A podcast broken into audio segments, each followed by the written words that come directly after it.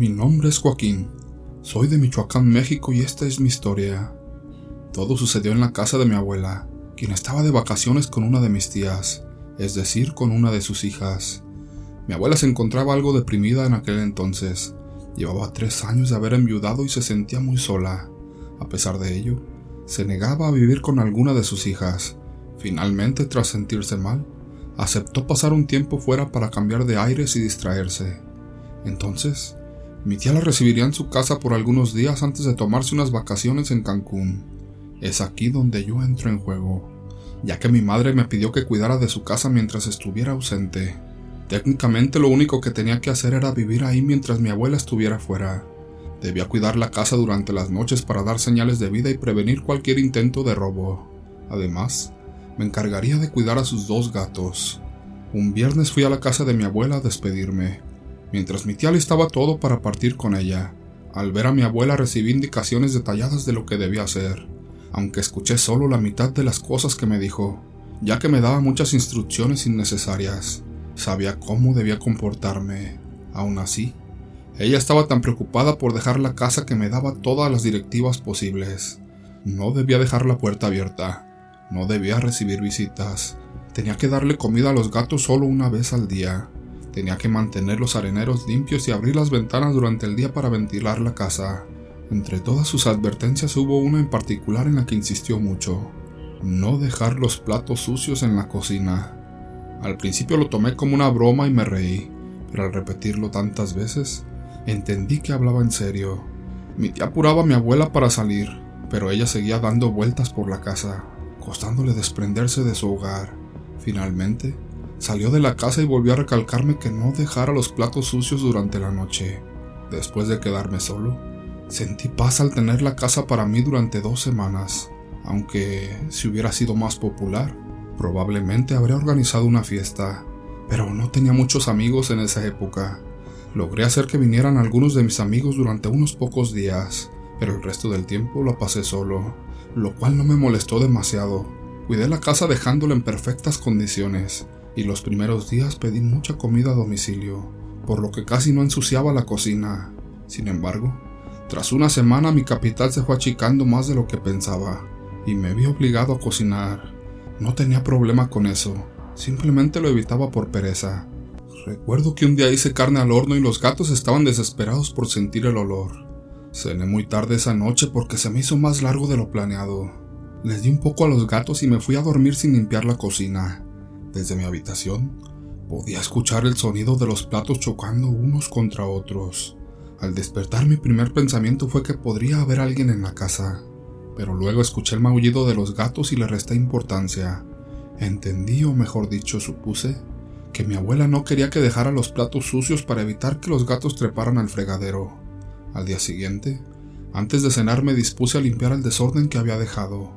Noté que en uno de los platos había cuatro líneas marcadas, como si alguien hubiera pasado los dedos. Me pareció algo curioso ya que no recordaba haberlo hecho, y asumí que quizás había pasado la mano por el plato de esa manera. Mientras realizaba las tareas de limpieza, escuché la puerta del refrigerador cerrarse bruscamente.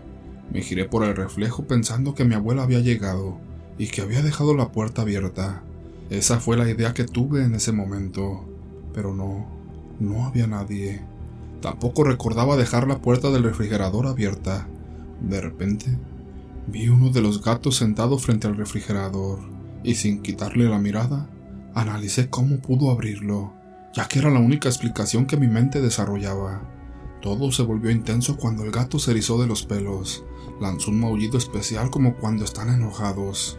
Tomé al gato para tranquilizarlo ya que se veía muy asustado. Después de que todo pasó, Volví a la cocina y cociné una pasta con una salsa muy sabrosa. Abrí una botella de vino tinto que me encontré en la casa. Seguro que mi abuela no la tomaría. Recuerdo que con la primera copa me mareé, ya que no estaba acostumbrado a beber. A mitad del plato, el sueño me atacó y me acosté en el sofá, ya que sentía que era muy temprano para ir a la cama. Puse una película y me desmayé del sueño a los pocos minutos. Lo que me despertó fueron los ruidos en la cocina nuevamente. Abrí los ojos poco mareado y recuerdo claramente ese sonido particular, similar al de un perro comiendo con prisa, un sonido de lengua incómodo auditivamente. En la penumbra, pude ver una sombra agachada. Al acercarme vi a un pequeño ser de ojos saltones, con los brazos sin músculos y la piel casi pegada a los huesos, pero con una panza redonda e hinchada desproporcionada para su cuerpo. Era él quien hacía esos ruidos. Estaba comiendo los restos de la pasta con sus propias manos.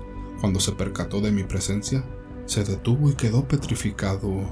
Tenía cabello como si fuera una persona, aunque estaba muy desaliñado, pero su cabeza era más grande de lo normal, y su cuello era tan delgado que no comprendía cómo se sostenía.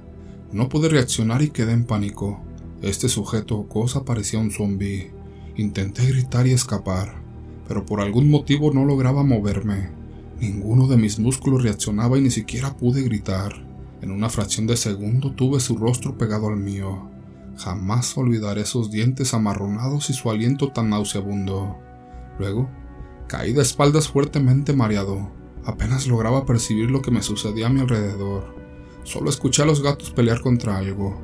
Después de algunos minutos, logré levantarme aunque me sentía muy mareado y con ganas de vomitar. Inspeccioné toda la casa y noté que el plato que dejé sobre la mesa estaba roto en el suelo.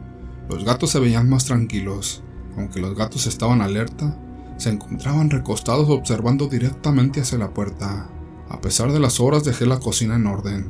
Incluso vacié el refrigerador y limpié adentro. No dejé absolutamente nada sin limpiar esa noche. Las siguientes y últimas tres noches todo estuvo en orden. Lógicamente no volví a dejar nada sucio en la cocina. El día que mi abuela regresó a casa apenas me saludó y comenzó a inspeccionar todo el hogar, temiendo que algo hubiese pasado. Lo primero que fue a ver fue la cocina. Hasta le sorprendió lo reluciente que se veía. No sé si hubo algo que le llamó la atención, pero me cuestionó por qué estaba tan limpia. La forma en que me lo dijo fue acusadora.